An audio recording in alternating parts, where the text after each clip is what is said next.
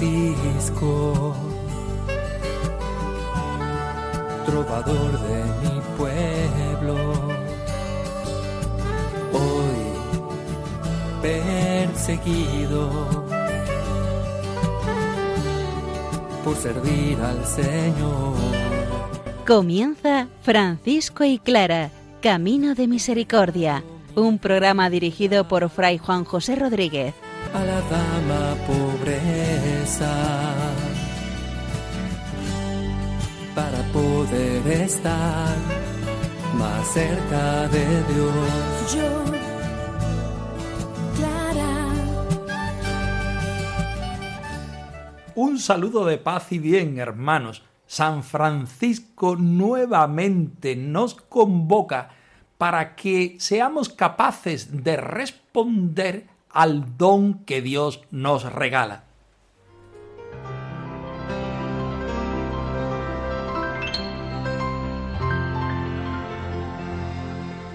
Un tercio de la tierra pasa hambre, mientras los otros dos tercios tiran lo que les sobra. San Francisco se convierte en una respuesta eficaz para el mundo de hoy. Su solidaridad es la respuesta de una caridad bien entendida hasta los límites.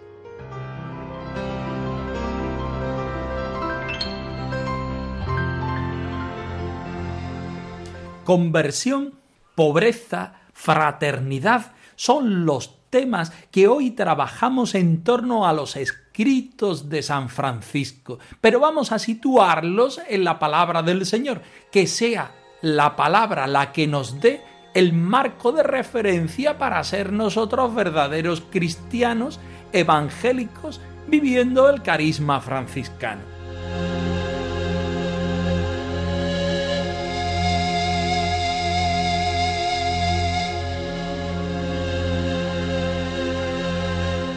Del Evangelio según San Mateo.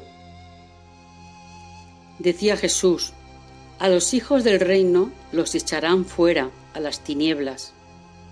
Allí será el llanto y el rechinar de dientes. Y dijo al centurión, vete, que te suceda según has creído. Y en aquel momento se puso bueno el criado. Al llegar Jesús a la casa de Pedro, vio a su suegra en cama con fiebre. Le tomó de la mano y se le pasó la fiebre. Se levantó y se puso a servirle. Al anochecer le llevaron muchos endemoniados. Él, con su palabra, expulsó los espíritus y curó a todos los enfermos, para que se cumpliera lo dicho por medio del profeta Isaías. Él tomó nuestras dolencias y cargó con nuestras enfermedades. Viendo Jesús que lo rodeaba mucha gente, dio orden de cruzar a la otra orilla. Se le acercó un escriba y le dijo, Maestro, te seguiré a donde vayas. Jesús le respondió, Las zorras tienen madrigueras y los pájaros nidos, pero el Hijo del Hombre no tiene dónde reclinar la cabeza. Otro que era de los discípulos le dijo, Señor, déjame ir primero a enterrar a mi Padre. Jesús le replicó, Tú sígueme y deja que los muertos entierren a sus muertos.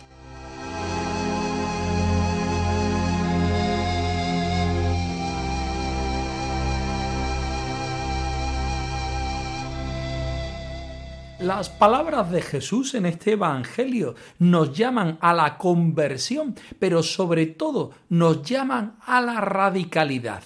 Es Jesús el que llama, es Jesús quien nos propone su horario del día al día, es Jesús quien acompañando a sus discípulos erradica la enfermedad y la pobreza y los capacita para que se pongan al servicio del reino. Anda, que te suceda como has creído. Y aquella hora se curó su criado.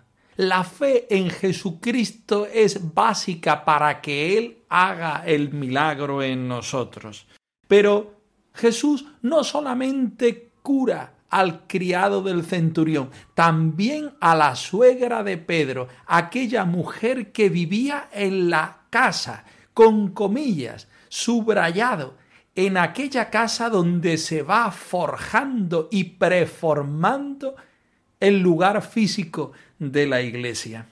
Allí donde se necesita que el servicio esté personalizado en criaturas concretas, siempre acogiendo el don del Señor, siempre a la espera a que Jesús venga como en un adviento, Maránata, ven Señor Jesús. Aquellos que esperan al Señor necesitan el milagro de la salud.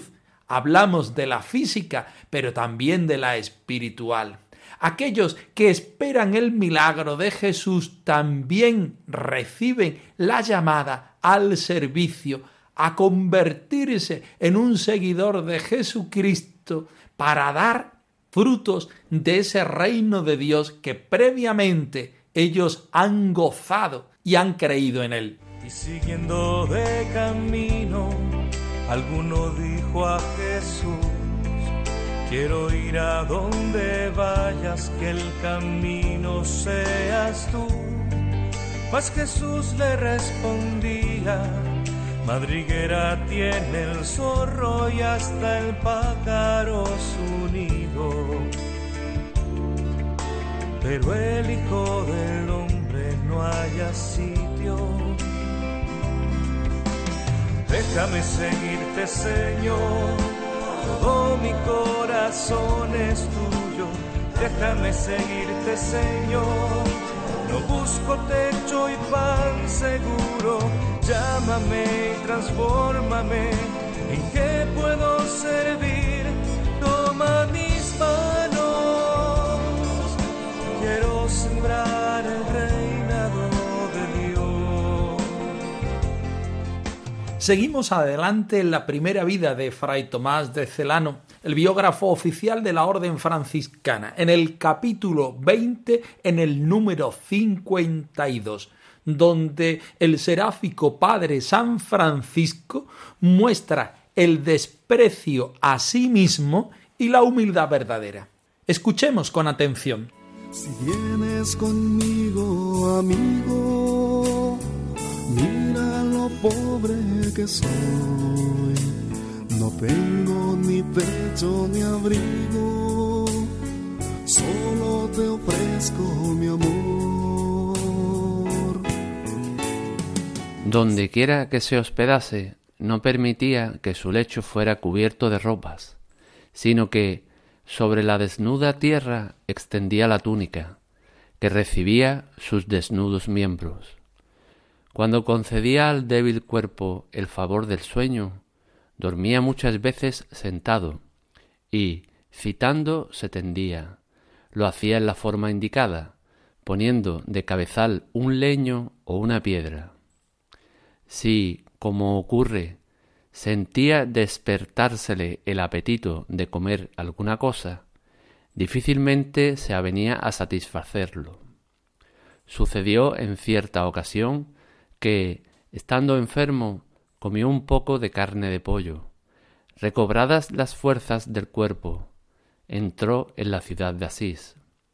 Al llegar a la puerta, mandó a un hermano que le acompañaba que, echándole una cuerda al cuello, lo llevase como a ladrón por toda la ciudad, proclamando en tono de pregonero Aquí lo tenéis, mirad a este glotón, que está bien cebado de carne de gallina, sin que vosotros lo supierais.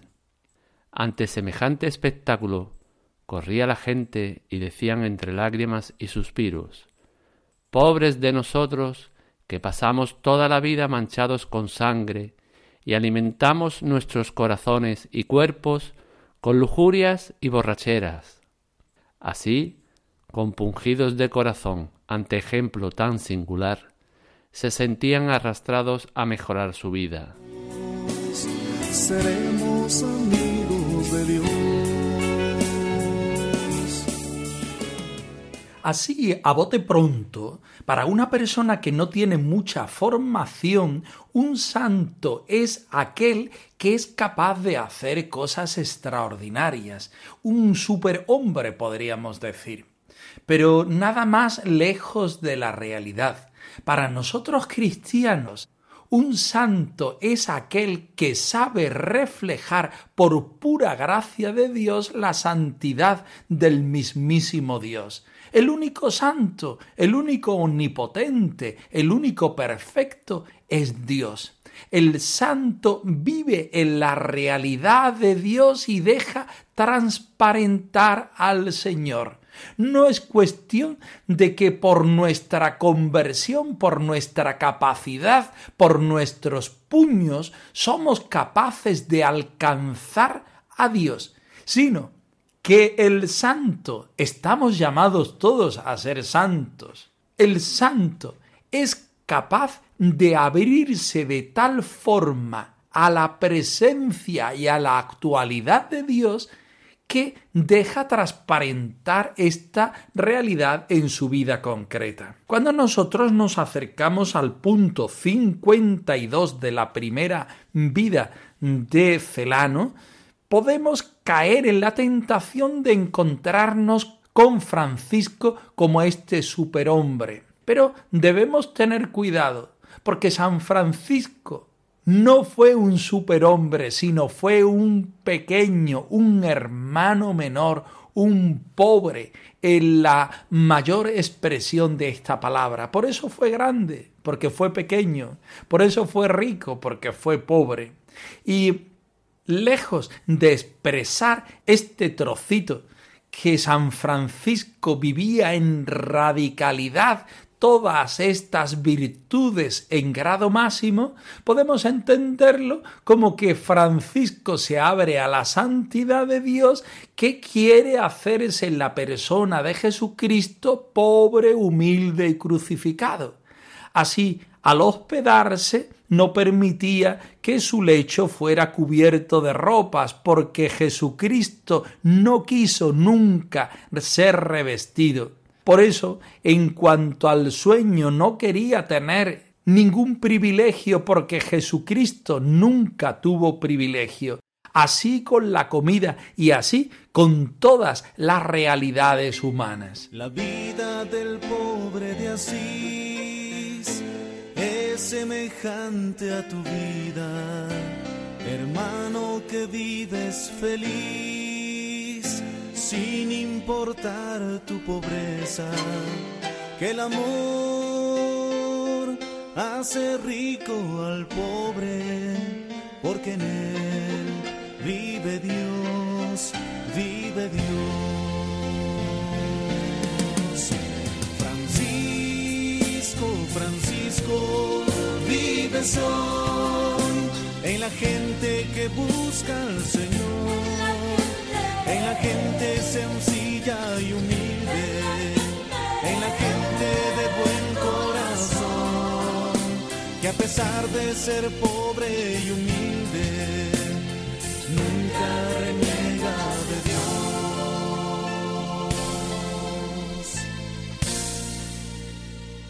Fray Tomás de Celano nos presenta a San Francisco predicando. Y San Francisco lo hace de una manera especial muestra por una parte la santidad de Dios, es decir, transparenta el rostro de Jesucristo que se hace hermano, que se hace menor, que se hace pequeño, que sufre las consecuencias de ser humano y de ser pobre y de vivir el reino de Dios. Por otra parte, San Francisco quiere predicar a los cristianos el reino de Dios. Y él siendo fiel a sí mismo, a lo que descubre que Dios quiere de él mismo y de los hermanos, acude primero al ejemplo y después a la palabra. Pide al hermano compañero que le agarre el cuello y que lo lleve como un ladrón por toda la ciudad proclamando en tono de pregonero Aquí lo tenéis, mirad a este glotón que está cebado de carne de gallina sin que vosotros lo supierais. Predicar y pregonar los pecados del santo se convierte en una mediación para los fieles, para la conversión de los fieles. A continuación, el biógrafo nos dice que aquellas pobres personas entre lágrimas y suspiros reconocieron sus pecados Pobre de nosotros, que pasamos toda la vida manchados con sangre y alimentamos nuestros corazones y cuerpos con lujurias y borracheras. El resultado era el que San Francisco quería, llevar a las almas a Cristo, reconocer que en la pobreza del santo se muestra la fidelidad de Dios, la santidad de Dios, la riqueza de Dios. Y todo eso mueve a conversión a los fieles. También nosotros estamos llamados a la conversión, al seguimiento del Señor, a reconocer nuestra pobreza y a vivir volcados en servicio al servicio de los más pobres. También estas palabras entendidas desde el Espíritu del Señor en nuestro tiempo y en nuestro espacio, son una invitación clara para que nosotros empecemos, para que nosotros continuemos el camino de seguimiento de nuestro Señor Jesucristo. Por un camino difícil, entre subidas y bajadas,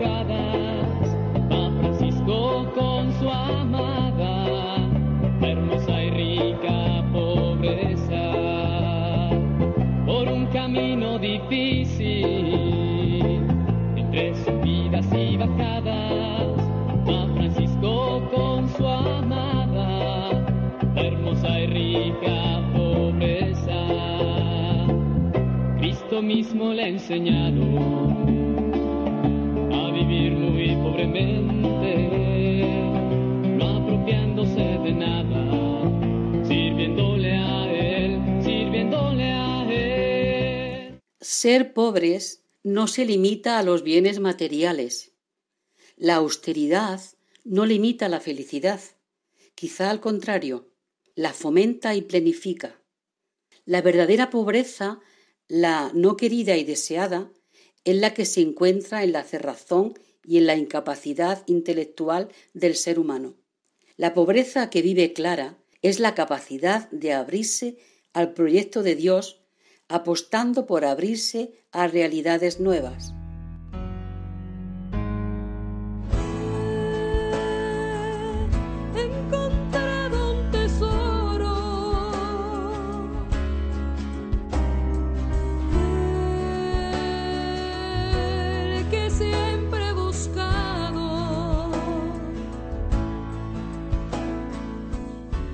Seguimos estudiando a continuación la biografía de Gadivos Pons me llamo Clara de Asís. Nos situamos en el final del capítulo séptimo titulado Vida en Cristiana Hermandad, donde se subraya la pobreza como mediación de encuentro con el seguimiento del Señor.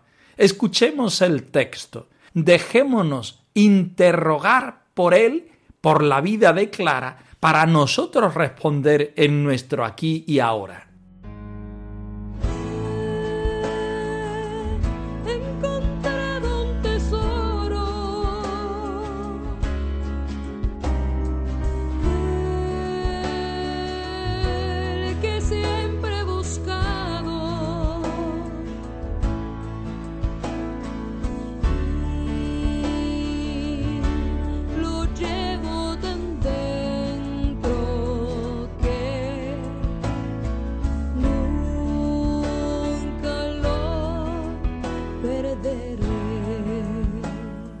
Para mí la pobreza radical es importante, porque activa un amor que te empuja a servir al otro, a preocuparte por él y proporcionarle lo necesario para servir, tanto material como espiritualmente. Este amor fraterno, inmediato y concreto es precisamente el que marca nuestra orden de clarisas. El amor fraterno es una de las características decisivas del modelo cristiano que en nosotras ha cristianizado en torno a Francisco y a mí.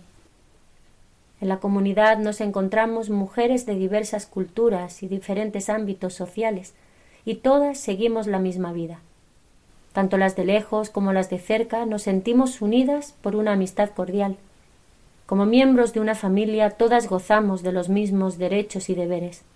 Así es como la minoridad y la pobreza hacen posible que las estructuras sirvan a la persona y no al contrario. Finalmente me gustaría hacer notar que ser pobre no se limita a los bienes materiales. La austeridad por sí misma no asegura la felicidad evangélica, ya que puede esconderse en ella un espíritu de soberbia. La sencillez y la austeridad exterior han de ir acompañadas de la conversión y de una pobreza interior, de un vaciamiento de sí mismo. El motor de este descentramiento del yo egoísta es la progresiva identificación con Jesús. Ser pobre es abrazarse a Cristo y seguirle.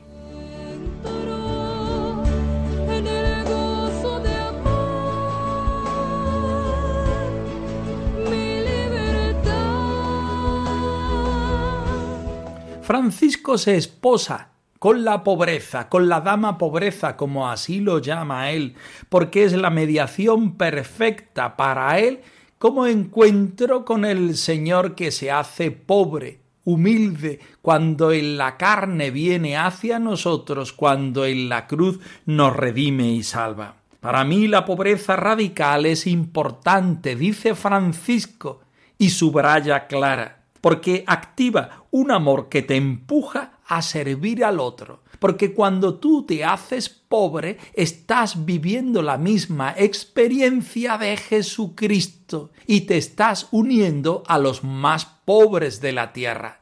Es verdad que esa pobreza es querida y deseada, no es impuesta como la de los pobres, pero es verdad que esta pobreza elegida por ti te configura y te pone en relación con Jesucristo que vive también una pobreza deseada. Porque esta pobreza nos proporciona lo necesario para vivir tanto material como espiritualmente, porque siendo pobre, nosotros nos ponemos no solo en la presencia del Señor, sino en la disposición de vivir una verdadera fraternidad. En lo inmediato, en lo concreto, en el día al día, en lo cotidiano, que es lo difícil, porque podemos ser héroes en un momento de nuestra vida. Pero vivir la heroicidad evangélica cada día es lo complicado, y para eso hay que ponerse diariamente de rodillas. El amor fraterno es una de las características decisivas del modelo cristiano y por supuesto también del modelo franciscano y clariano. En la fraternidad nos encontramos personas de distintas edades, de distintas culturas, de distintas sensibilidades, que evidentemente nos enriquecemos, pero a pequeños y grandes golpes diarios. Porque la confrontación siempre duele, porque el amor siempre llega a pedirnos la vida.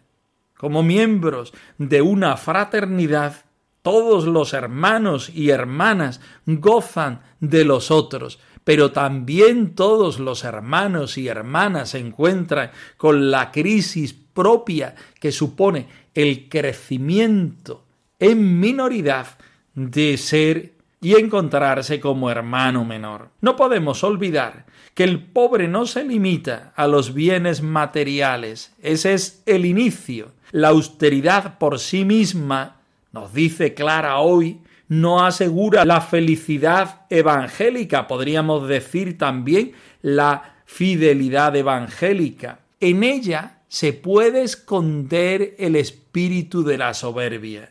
La sencillez y la austeridad exterior han de ir acompañadas de la conversión y de una pobreza interior, de un vaciamiento, de una despropiación, como así lo llaman Francisco y Clara. Que seamos nosotros aprendices en esta escuela de la fraternidad, de la minoridad, de la pobreza como conversión y como despropiación de nosotros mismos. Oh santa pobreza, prenda de vida eterna y tesoro de la gloria. Oh, oh. Francisco y Clara arroba radiomaria.es os dejamos la dirección de nuestro correo electrónico por si queréis poneros en contacto con nosotros en algún momento. Nosotros nos despedimos, no sin antes ofreceros la bendición del Señor resucitado al más puro estilo franciscano. El Señor os conceda la paz y el bien, hermanos. Hoy, perseguido por servir al Señor. Han escuchado en Radio María Francisco y Clara, Camino de Misericordia, un programa dirigido por Fray Juan José Rodríguez. A la dama pobreza, para poder estar más cerca de Dios. Yo